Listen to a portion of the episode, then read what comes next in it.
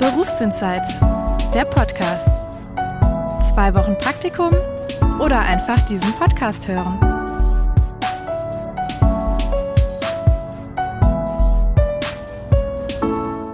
Hallo ihr Lieben, schön, dass ihr wieder dabei seid bei einer neuen Folge Berufsinsights. Ich freue mich, dass ihr wieder dabei seid und habe heute einen ganz besonderen Gast und zwar die liebe Rebecca, die Schneidermeisterin ist. Hi Rebecca, schön, dass du heute da bist. Hallo zusammen. Ja, wir haben uns ähm, letztens beim Nachbarschaftsgrillen kennengelernt. und ich war ganz begeistert, als ich hörte, was sie für einen Beruf macht. Denn tatsächlich muss ich sagen, es begegnet einem selten mal eine Schneiderin oder sogar eine Schneidermeisterin. Ähm, von daher, Rebecca, ich glaube, so grob kann sich jeder vorstellen, was das ist. Ähm, die Kurzbeschreibung, die wir sonst immer machen, können wir uns heute sparen. Aber erzähl uns doch einfach mal, nimm uns mal mit in deinen Alltag. Wie sieht dein Berufsleben aus, dein Alltag? Ja, also eigentlich fahre ich zweigleisig. Mhm. Ich bin angestellt in der, ähm, im Bereich Film und Theaterausstattung. Mhm. Und ähm, ich bin zusätzlich seit 2015 noch selbstständig. Und in meiner Selbstständigkeit habe ich ähm, viele, viele Jahre im Brautmodengeschäft gearbeitet mhm. und äh, den Ladies halt die Kleider hergerichtet und arbeite auch ähm, in verschiedenen Kinder- und Erwachsenenbildung und ähm, gebe Kurse, Nähkurse, einzelne Workshops, teilweise auch zum Thema Recycling und Upcycling, was ja ganz ähm, aktuell im Moment ist. Ja, das und, stimmt.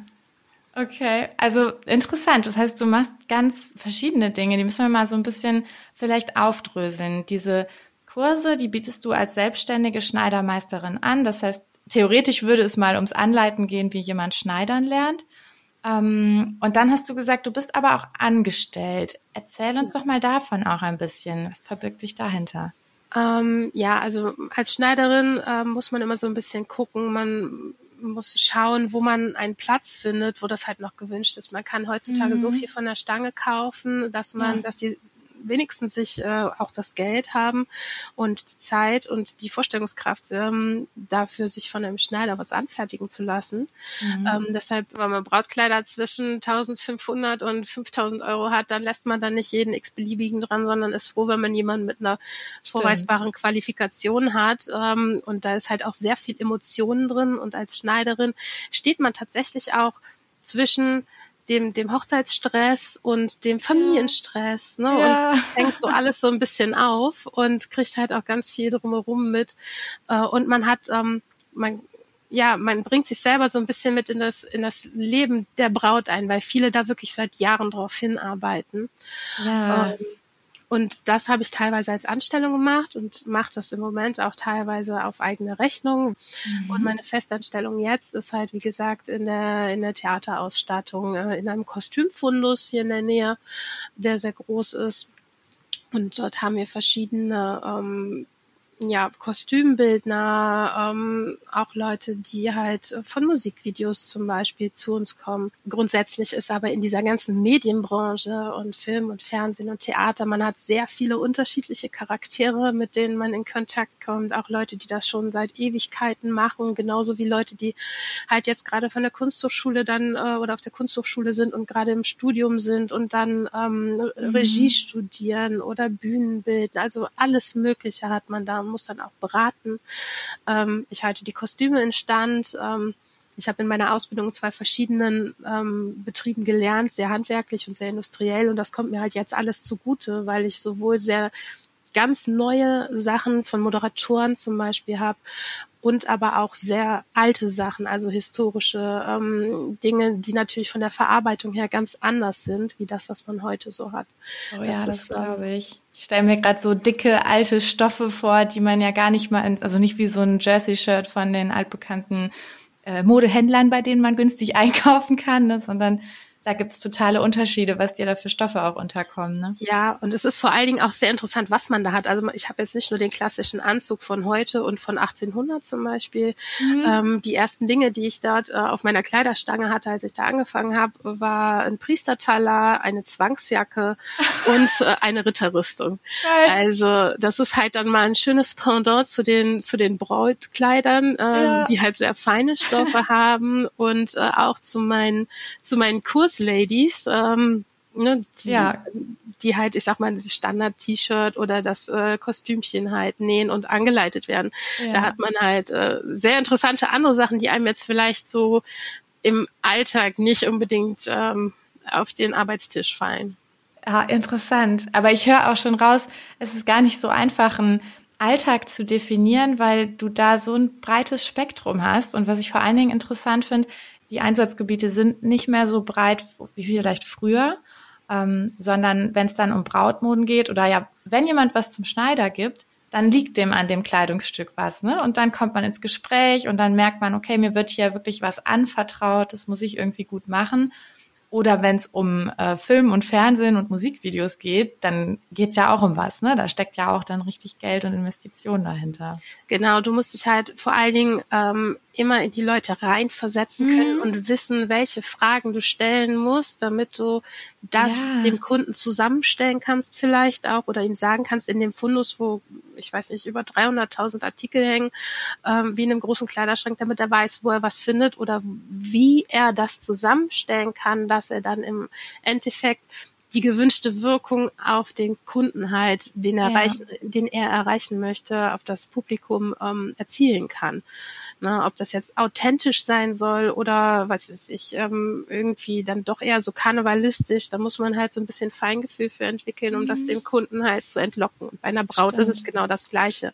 Du hast manchmal Bräute vor dir stehen, die sind kreuzunglücklich mit ihrem Kleid und ähm, denken, sie, sie müssen halt so heiraten, wie sie gerade da stehen. Und wenn du dann aber sagst, nein, du brauchst hinten keinen Reißverschluss im Kleid haben, ich kann dir da eine Schnürung reinmachen, dann siehst du auf einmal, ähm, wie die halt anfangen ja. zu strahlen und sagen, ja, genau das wollte ich eigentlich immer haben. Und deshalb muss man erst ein bisschen mit den Leuten sprechen.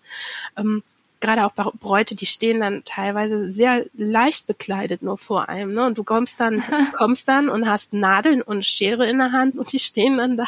Und äh, da brauchst du ein gewisses Feingefühl, ne? wenn du da ja. direkt mit der Schere anrückst. Ähm, ja, da ja, ist Kommunikation schon wichtig. Man muss echt mit den Menschen können. Vor allen Dingen, ähm, was ich so raushöre, was ja auch immer so ein Thema ist, die können ja nicht genau formulieren, was sie meinen, weil sie sind ja nicht die Profis. Und du musst trotzdem verstehen, was sie meinen, auch wenn sie es noch selber nicht so genau wissen und formulieren können. Ne? Genau, ja. Okay. Und ähm, was mich ja immer so interessiert oder oder ja die Zuhörerinnen und Zuhörer, wenn Sie sich jetzt vorstellen würden, dass Sie selber diesen Beruf erlernen, ähm, wie dann so der Alltag aussieht. Also ich weiß, du machst jetzt verschiedene Dinge, aber gibt es so bestimmte Arbeitszeiten, wo man sagen kann, also ich weiß zum Beispiel meine Schneiderin für mein Brautkleid, die musste natürlich auch abends länger aufhaben und am Wochenende, weil ja berufstätige Bräute nicht äh, montags bis freitags zwischen 9 und 17 Uhr vorbeikommen. Ähm, oder gibt es so, was sind so alles Aufgaben, die du dann erfüllen musst oder erfüllen musstest? Also es ist tatsächlich so, dass ich äh, mit den Bräuten anfangs, als ich äh, damit begonnen habe, immer nur am Wochenende gearbeitet habe, mhm. beziehungsweise am Wochenende die ähm, Kundentermine hatte, also entweder die Abgaben oder das Abstecken vorher. Ja. Ähm, da ich halt auch zwei Kinder habe, kann ich halt gut unter der Woche dann arbeiten, wenn ich die Kinder zum Beispiel entweder im Bett habe, dass ich dann abends arbeite. Ähm, ja. oder vormittags, wenn die in Schule in der, in der Schule waren oder sind.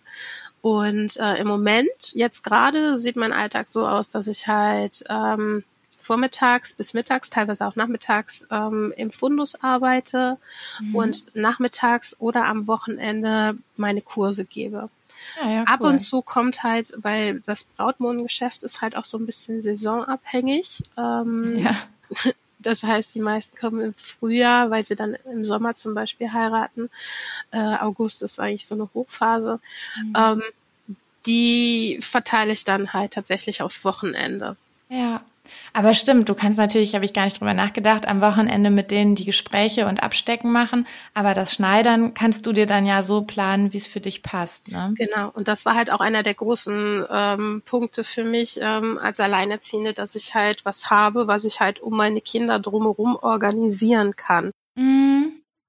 Ja, klar. Das, du kannst nicht irgendwo von, äh, weiß ich nicht, 11 Uhr, wenn es dann aufmacht, bis spät abends äh, wenn ich jetzt an meine Schneiderin mal denke, als Angestellte arbeiten, weil das passt überhaupt nicht zu Kinderbetreuungszeiten. Ne? Genau, das ist halt mit meinem Arbeitgeber, den ich jetzt habe, ähm, es ist eine 30-Stunden-Stelle, es ist halt extra so getaktet, weil man muss sich halt auch als Selbstständiger auch über die ganzen Kosten im Klaren sein. Ne? Und jetzt, als Corona zum Beispiel losgegangen ist, sind alle meine Kurse weggefallen mhm. und hätte ich nur darauf mein Standbein gehabt, dann hätte ich ein echtes Problem gehabt. Und vor allen Dingen hätte ich noch ein Ladenlokal gehabt, dann hätte ich laufende Kosten gehabt, mhm. die ich nicht mhm. hätte decken können.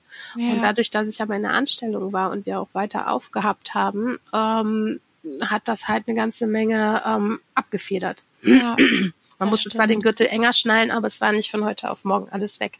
Und die ähm, die, diese Geschichte als Einzelselbstständiger, die hast du halt immer, wenn du krank wirst. Ne? Das habe ich vorher schon in einem anderen Podcast von dir gehört. Da sagte auch eine Dame, selbstständig heißt selbst und ständig. Richtig. Ja, und das äh, ist tatsächlich so.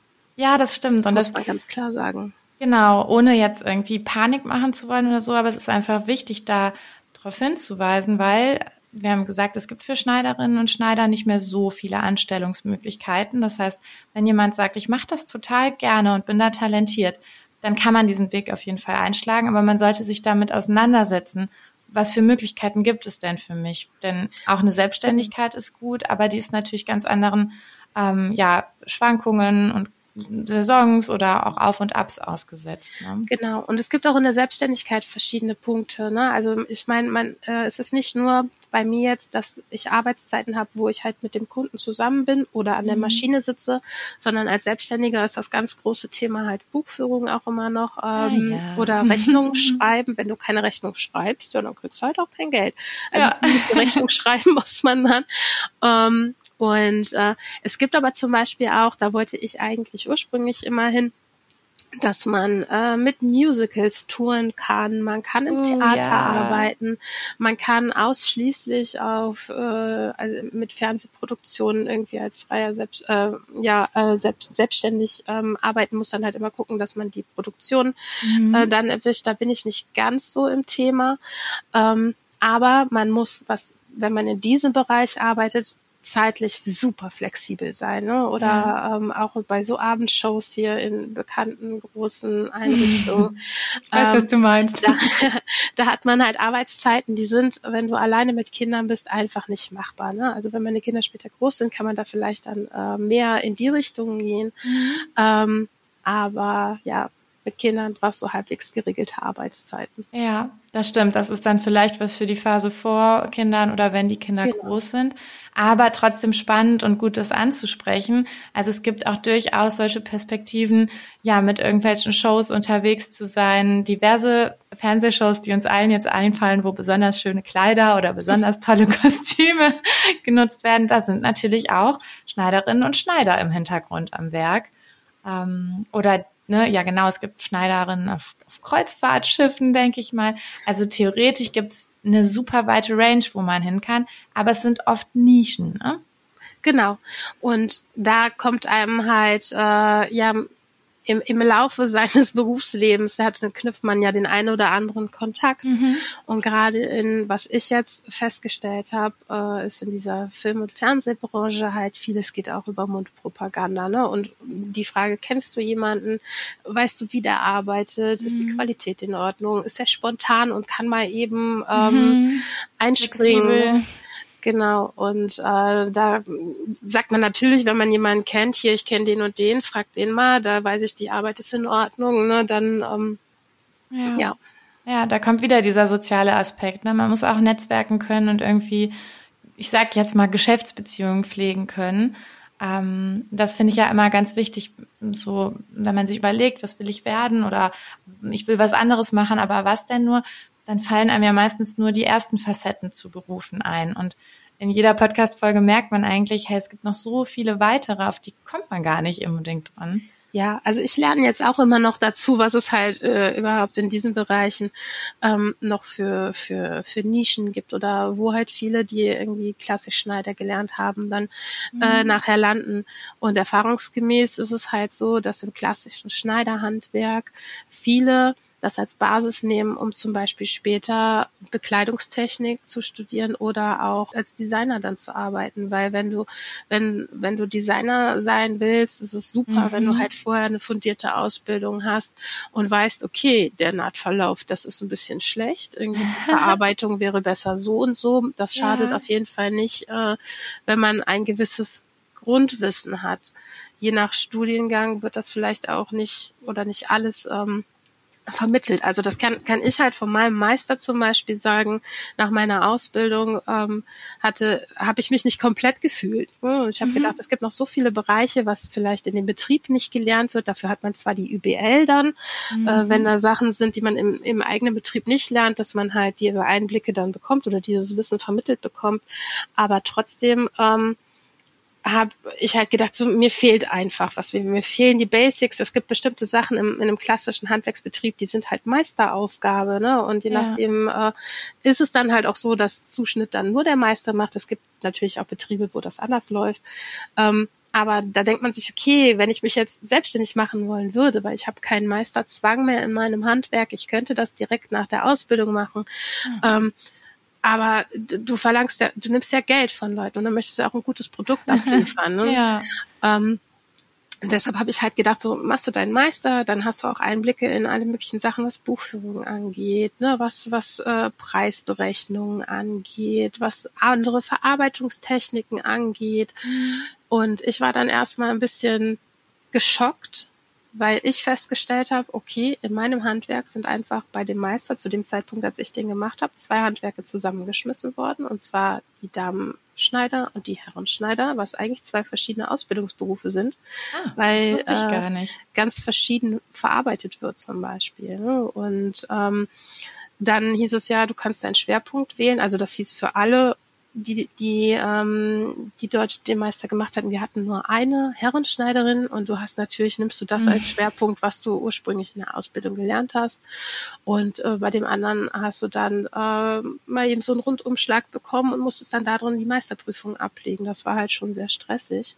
Oh, und ja. im Endeffekt hatte ich, ich habe zwar was gelernt, aber ich hatte noch viel mehr offene Fragen, äh, wo ich mir gedacht habe, okay, du könntest jetzt eigentlich noch mal einen Kurs in Schnitttechnik machen. Das wird uns zwar beigebracht, aber ähm, ich hatte das, den Eindruck, oh, da gibt's noch so viel mehr, was ich gerne können möchte und hatte halt so viel, gerade was so Praxis, äh, praktisches Arbeiten angeht, noch so mhm. viele Fragen. Und im Endeffekt hatte ich nicht das Gefühl, so wie jetzt bist du Meister. Also ich hatte zwar das Zertifikat, dann den Meisterbrief, ja. aber ähm, auf dem so, Papier genau auf dem Papier und meiner Meinung nach, es gibt mit Sicherheit auch Leute, die das anders sehen, macht dich erst die Berufserfahrung und auch wenn du in verschiedenen Betrieben gearbeitet hast, zum Meister. Und gerade auch, was für junge Leute wichtig ist, die Kommunikation.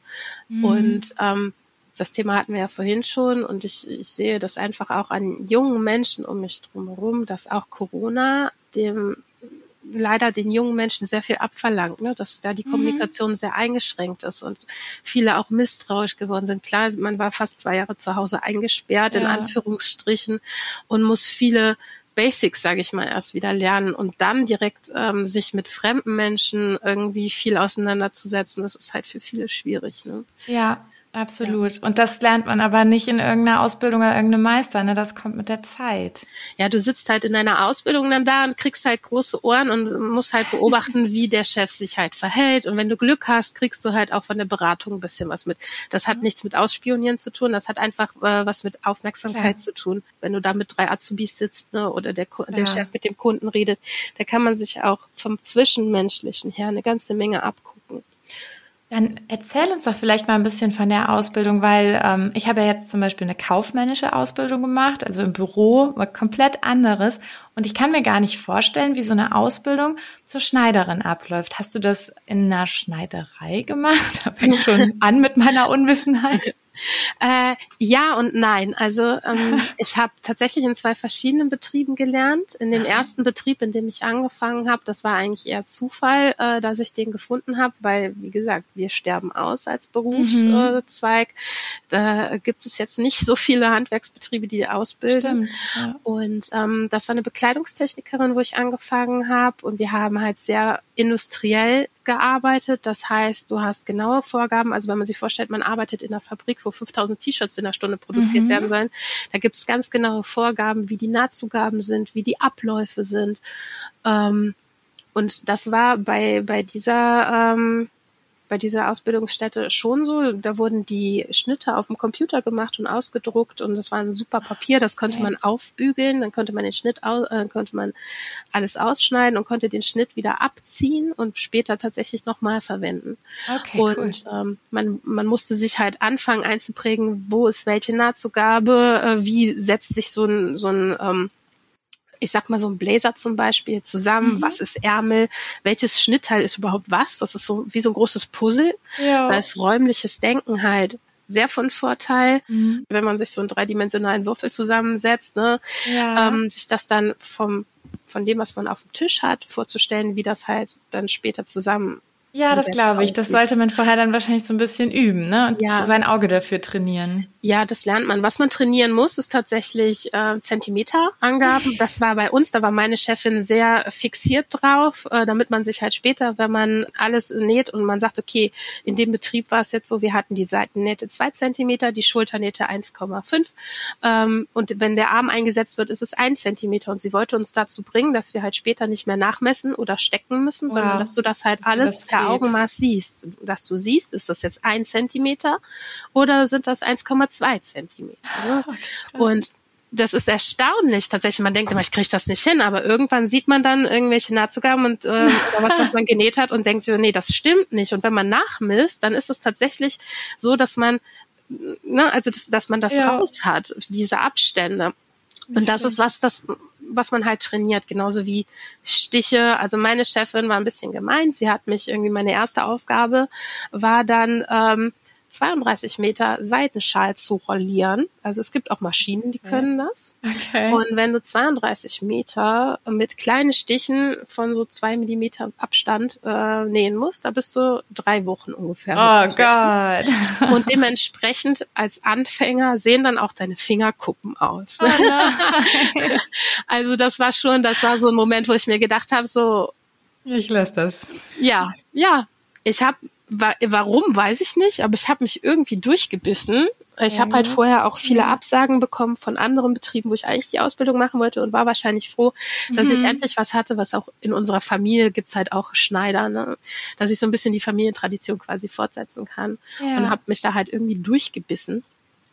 Und ähm, wir haben dann ganz viel aus so Baumwollstoff ähm, immer Probeteile genäht. Da hat die Chefin dann abgesteckt und dann mhm. den Schnitt vielleicht äh, geändert. Und das waren halt so die Sachen, die wir ganz am Anfang immer gemacht haben, weil da kann man nicht so viel von kaputt machen. Ja, okay. wenn man jetzt dann äh, später einen Stoff hat, wo der Meter 350 Euro kostet, da wirst du nicht uh. direkt am Anfang irgendwie dran gelassen. Ja. Und ähm, in dem zweiten Betrieb, wo ich gelernt habe, da war dann ganz klassisch wie vor 200 Jahren wurde da gearbeitet. Da die Chefin hat, man sagt immer Angst zuschneiden. Das heißt, man hat keine keine kleinen Nahtzugaben, sondern man hat da mal so 10, 20 Zentimeter hatten wir da. Ähm, Sachen, wo ich dann im zweiten Lehrjahr schon die Schnittteile kannte, aber nicht wusste, was, was, was da gerade vor mir liegt, weil einfach so viel Stoff noch dran geschnitten oh war, okay. dass man rätseln musste. Und dann hatte die auch Verarbeitungstechniken, wo ich mir gedacht habe, ich bin echt auf Zeit gedrillt worden und bin dann wieder zurückgeholt worden und gesagt, ja, mach das so und so. Und ich, ich bin so ein Adrenalin Arbeiter, ne? Also so unter Druck und äh, wenn die Schlagzahl hoch ist, dann arbeite ich, finde ich, vergeht die Zeit wie im Flug. Und wenn du was machst, was du, was du gerne machst, ne, ja. dann haust du rein, guckst auf die Uhr und denkst, oh, schon acht Stunden rum, so ungefähr. Ne? Also das, das ist halt auch was, wo man dann denkt, morgens früh, boah, acht Stunden arbeiten, ich habe keine Lust. Aber wenn du was machst, was dir richtig Spaß macht, merkst du gar nicht, wie die Zeit vergeht. Richtig. Und ähm, in der Ausbildung, ich habe es gehasst. Ich habe flucht, ich habe geschimpft. Äh, ich bin dann ah. zwischendurch noch zweimal umgezogen, weil ich keine Lust mehr hatte, dieses teure Ticket zu bezahlen. ähm, dann stehst du morgens an der Bahn, die Bahn kommt zu spät, dann kriegst du auf der Arbeit einen auf den Deckel. Ne? Deshalb bin ich halt auch dann in die Nähe von meinem Arbeitsumfeld äh, halt hingezogen. Ja äh, bin in eine WG gezogen als einzige Frau mit drei Kerlen, irgendwie was halt voll nach hinten losgegangen ist, weil die teilweise mit ihrer dreckigen Wäsche noch zu ihrer Mutter nach Holland gefahren sind und die haben waschen lassen. Und wo du dann denkst so, ey, ihr seid alle erwachsen, ihr seid alle fünf bis sechs Jahre älter als ich. Ich habe mir das WG-Leben ganz anders vorgestellt. das ist ja der Horror. Und du denkst echt, du bist im falschen Film gelandet so. Aber ich habe mich irgendwie durchgeboxt und jetzt einige Jahre später kann ich halt sagen, okay, das war ein Haufen an Lebenserfahrung, was ich gesammelt habe. Ich werde nie wieder in eine WG ziehen, zum Beispiel. ähm, ich war echt froh, als ich meinen Führerschein äh, dann ähm, vorher schon gemacht hatte und dann auch ein eigenes Auto hatte, dass ich mir diese diese mhm, deutsche Bahn-Odyssee jedes Mal ersparen konnte. Also ne, es kostet super viel Geld. Du hast Zeitdruck. Ähm, und stehst dann da und dann kommt die Bahn nicht. Ich und jetzt später das. mit dem, mit, mit den Brautmodengeschäften, also wenn du dann da 15 Brautkleider transportierst, die nehmen einfach mal viel Platz weg. Und ich sag mal so, also diese schönen Boho Vintage Kleider, wo relativ wenig Stoff dran ist, ja. Ne, das sah vor zehn Jahren noch ein bisschen anders aus. Wenn du dann so ein Brautkleid hast, was zwischen fünf und acht Kilo wiegt, weil einfach so, so schwere Stoffe sind, ja, so schwere Stoffe, so lange schleppen und da, da brauchst du einfach ein Auto. Ja. Da brauchst du einen Führerschein, da musst du flexibel sein, du brauchst ein Auto. Wenn du Kinder noch zu Hause hast, dann kannst du nicht zweieinhalb Stunden am Bahnhof stehen und hoffen, dass irgendwann mal eine Bahn kommt. Ne? Ja, also so nach und nach ergeben die ganzen Puzzleteile halt wirklich Sinn. Aber in dem Moment, wie gesagt, gerade in der Ausbildung, ich habe echt gedacht, äh, ich würde es am liebsten hinschmeißen. Aber es lohnt sich halt, allein wenn es für die Qualifikation ist, die man halt später sagen kann, so ich habe das in meinem Lebenslauf stehen, dass ich das gemacht habe. Ähm, ist für einen selber auch gut, dass man dann sagt, okay, ey, ich bin das, ich bin das, ich bin das, ich bin Meister, ich kann dies und das und jenes ja. alles, ne? Auch wenn man selber das Gefühl hat, so, hm, man lernt eigentlich nie aus und da ist halt wirklich was dran, ja. Was du sagst mit der Lebenserfahrung finde ich auch total wertvoll, weil das ist ja genau das, was ich in dem Podcast gerne so rüberbringen möchte, wenn man einfach mal nur sich eine Stunde irgendwie eine Folge anhört man mag vielleicht vor der Ausbildung denken, boah, ich weiß nicht, was ich wirklich will. Und während der Ausbildung denkt man sich dann, oh, das will ich vielleicht doch nicht, ist ja alles Mist. Aber man hört bei dir raus, okay, da war viel anstrengende Zeit dazwischen, aber es hat sich irgendwie gelohnt, ne? Und es hat sich weitergebracht. Ja, ja. Also was ich halt, ich habe zwei, zwei kleine Schwestern von 17 und 18, die sind gerade selber so ein bisschen in der Findungsphase, die machen nächstes mhm. Jahr Abitur und stehen halt auch da und wissen halt nicht, was sie machen. Und äh, mein Rat an sie war tatsächlich jetzt, wo sie Zeit haben. Ich weiß, dass man das, also ich bin auch ja. noch nicht so alt. Ich kann mich an diese Zeit erinnern. Man hat immer Besseres zu tun als Schule und ähm, Praktikas. Aber man wird später nicht wieder die Möglichkeit haben, so einfach in den Ferien, zum Beispiel jetzt Richtig. nicht unbedingt direkt vorm Abitur, aber in den Ferien mal zu gucken, dass man vielleicht irgendwo eine Woche Praktikum machen kann und selbst wenn es nur die Erkenntnis ist, das will ich auf gar keinen Fall machen. Ja. Kann, auch das bringt einen weiter, weil bevor man später eine Ausbildung anfängt, man bekommt genau. ein Gehalt und ist an das Gehalt gewöhnt und stellt dann fest, irgendwie nach einem Jahr, das da ich, nicht. Ja. ja, dann hast du Zeit in den Sand gesetzt, du hast dein Leben vielleicht schon darauf eingestellt. Ich meine, es gibt ja auch Ausbildungen, wo man mehr als 165 Euro verdient. ähm, aber dann alles hinzuschmeißen, das macht es nur komplizierter. Und für einen selber im Lebenslauf sieht es halt auch scheiße aus und man weiß halt nicht, wo das Leben einen hinbringt. Und wenn man dann später drei abgebrochene Ausbildungen äh, in seinem Zeugnis stehen hat, ist man selber auch frustriert. Ja. Ne, wenn man der Meinung ist, irgendwie, ja, ich komme hier irgendwie nicht weiter. Und dann ist es im Verhältnis dazu, finde ich, ein kleines Opfer, wenn man sechs Wochen zum Beispiel Sommerferien hat, vielleicht mal zwei Wochen in unterschiedlichen Betriebe reinzuschnuppern. Das finde ich ganz wichtig, was du sagst. Ähm, ich glaube, bei vielen ist das auch wirklich diese Überladung an Möglichkeiten. Ich könnte ja irgendwie alles machen und ich muss mich hier für mein Leben entscheiden. Und da möchte ich eigentlich jeden ermutigen, von wegzukommen, sondern eher zu sagen, worauf habe ich denn Lust? Was möchte ich mir angucken? Das geht, je jünger man ist, umso besser geht das noch. Im Zweifelsfall geht das auch für Studenten ja noch. Und irgendwann schlägt man mal einen Weg ein und der muss es nicht für immer sein. Man kann immer noch mal wechseln, aber es ist gut, sich vorher schon einfach viel angeschaut zu haben und viel ausprobiert zu haben. Und was du sagtest mit den abgebrochenen Ausbildungen, ich habe ja auch schon mit vielen Leuten gesprochen und ich kenne auch Leute, die Ausbildung abgebrochen haben. Das stresst einen einfach enorm. Im Zweifelsfall finde ich es auch immer gut, wenn man nur wenn es geht, wenn es zu schlimm ist, dann ist auch ein Abbruch auf jeden Fall in Ordnung. Aber wie bei dir, ne, du hast gesagt, es war so kacke teilweise, aber es trotzdem durchzieht. Oder sich vielleicht umguckt, hey, gibt es einen anderen Betrieb und macht es das vielleicht auch schon mal besser aber es dann durchzieht und dann kann man sich immer noch weiterentwickeln, weil dass du später mal in einem Kostümfundus arbeiten würdest und Nähkurse anbietest, das hast du sicherlich während der Ausbildung dir auch noch nicht gedacht.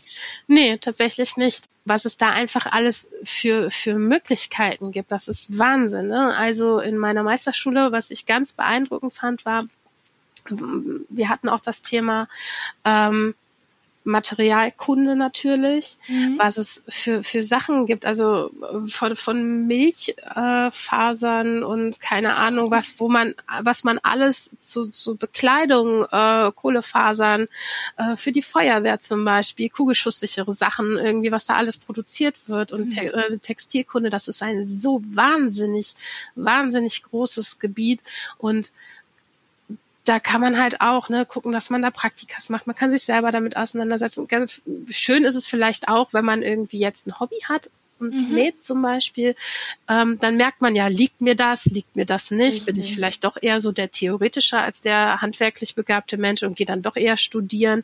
Und gerade was so Bekleidung angeht, finde ich, äh, ist auch mal Nachhaltigkeit ähm, ein ganz großes Thema, was ich halt in meinen Kinderkursen versucht habe zu vermitteln, weil ich eigentlich das Problem bei der Wurzel packen wollte, um zu sagen, so pass mal auf, so eine kaputte Jeans, das ist eigentlich Rohmaterial, was ihr habt. Daraus mhm. kann man noch was anderes machen.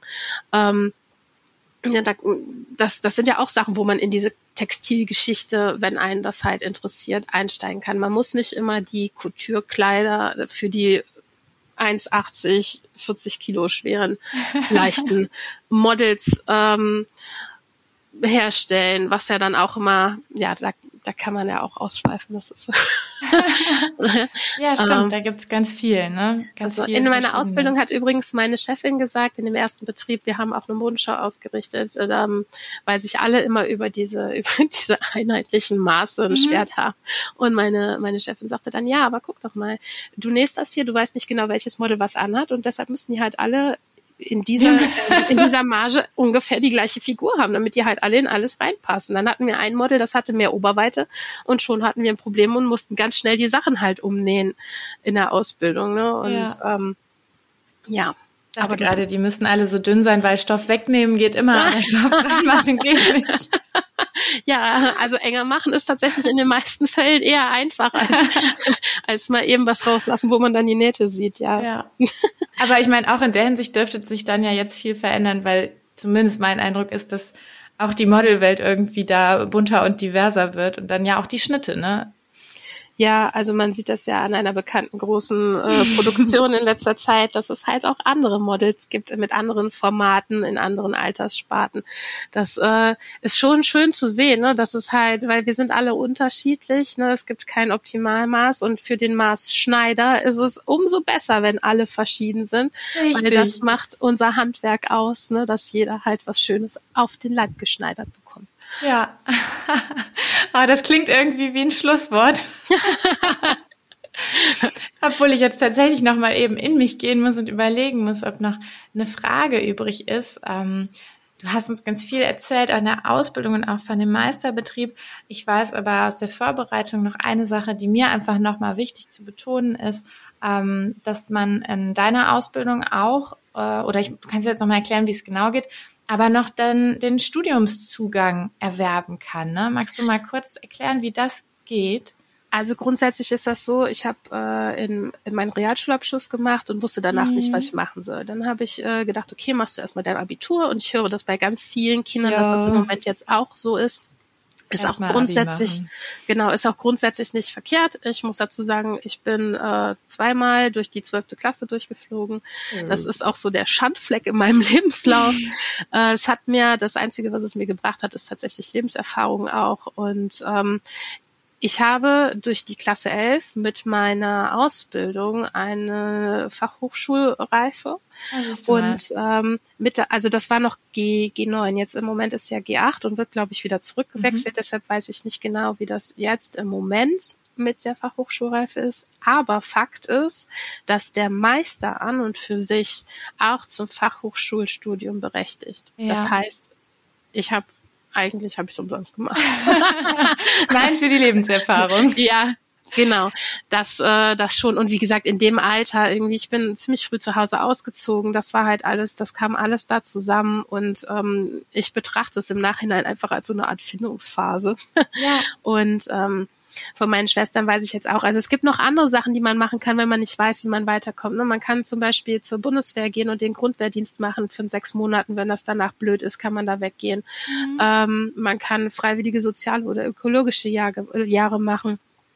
Ähm, um, wenn man jetzt nicht unbedingt dann noch weiter die Schulbank drücken ja. muss, da lernt man auch sehr viel. Und ähm, ich glaube einfach, dass es für viele schwierig ist, da an Informationen dran zu kommen, ne? weil man wissen muss so ein bisschen, wo muss man suchen.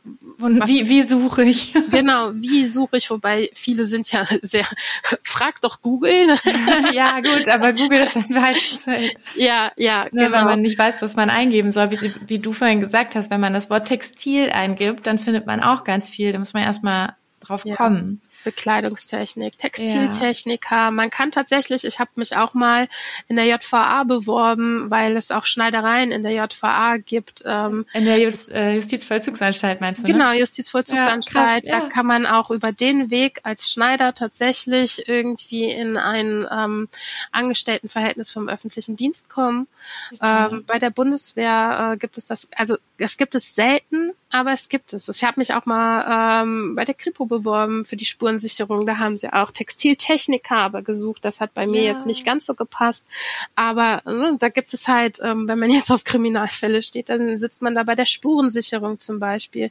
Na, da braucht man auch Textilkenntnisse, damit man weiß, okay, warum sieht die Faser so aus, was ist damit passiert. Ja, ja, ne? Und ähm, ja, also es, wie gesagt, ein mordsmäßig breit gefächertes ähm, Repertoire an textilen Berufen gibt es. Also Aber das, das finde ich echt total wichtig. Da ne, jeder, der jetzt hier eingeschaltet hat und sagt, ich interessiere mich im weitesten Sinne für dieses Feld, dann echt mit den Schlagworten, die du gerade genannt hast, nochmal recherchieren. Und auch das, was du zu dem zweimal zwölfte Klasse probieren sagst, da werden sich so viele drin wiederfinden, weil das echt ein Thema im Moment oder ja, schon länger in Deutschland ist. Und ich finde es super, dass du betonst, so man muss nicht unbedingt weiter zur Schule gehen. Das kann man machen, aber wenn das nicht der passende Weg ist, dann gibt es so viele andere Möglichkeiten und die können einen trotzdem nachher noch zu einem Studium führen, wenn man möchte. Also finde ich gut, dass du das nochmal erwähnt hast, will ich hier auch nochmal betonen. Danke. ja, also das heißt, es gibt den Ausbildungsberuf Schneider, Schneiderin noch. Es gibt aber die von dir erwähnten auch, ich sag mal, artverwandten Berufe, die man teilweise über Ausbildung oder Meister oder Studium erreichen kann. Und die Einsatzgebiete sind sehr, sehr vielfältig. So das Klassische, was man unter Schneider und Schneiderin versteht, das wird vielleicht weniger. Vielleicht jetzt auch wieder mehr, müssen wir mal schauen. Aber es gibt super, super viele Einsatzmöglichkeiten und das war für mich total spannend, weil das habe ich, da habe ich noch nie von gehört, noch nie drüber nachgedacht. Ja, also ich hoffe, ich habe jetzt hier keinem Kollegen irgendwie vor die Füße getreten oder so. ähm, ja, jeder Betrieb ähm, vermittelt ja auch andere andere Dinge, aber wichtig ist halt irgendwie glaube ich, auch für, gerade für junge Menschen zu wissen, dass man nie auslernt. Und das ist nicht mhm. mehr so wie vor 50 Jahren, jo. dass man eine Ausbildung, dass man generell einen Beruf erlernt und den dann bis zum bitteren Ende durchziehen muss. Bis zum Tod. ne, es gibt auch immer, ähm, ja, ich sag mal, artverwandtes, aber nicht Schema F, was man macht, ähm, ja. ähm, machen muss. Man kann auch theoretisch, ich weiß nicht, ähm, mit Mitte 40 dann nochmal anfangen, irgendwie nochmal einen anderen Ausbildungsberuf zu machen oder ähm, eine andere Ausbildung zu machen, so. Ja. Ähm, oder doch noch zu studieren. Ne? Also das, ähm, wenn man dann feststellt, das ist es dann doch nicht. Oder man muss sich halt informieren und irgendwie versuchen durchzuboxen und wissen, wie man, wo man die Infos halt finden kann. Ja, ja, und immer so ein bisschen Augen und Ohren offen haben. Ähm, du hast ja auch angedeutet, dass du über einfach Kontakte auch schon mal, ne, sich da spontane Möglichkeiten eröffnen, auf die man vielleicht vorher gar nicht so kommt. Und wer weiß, wo man dann auch immer mal reinrutscht. Also das finde ich einfach wichtig. Ja, früher gab es vielleicht, ich habe mich da für eine Ausbildung beworben und dann bin ich da bis zur Rente geblieben.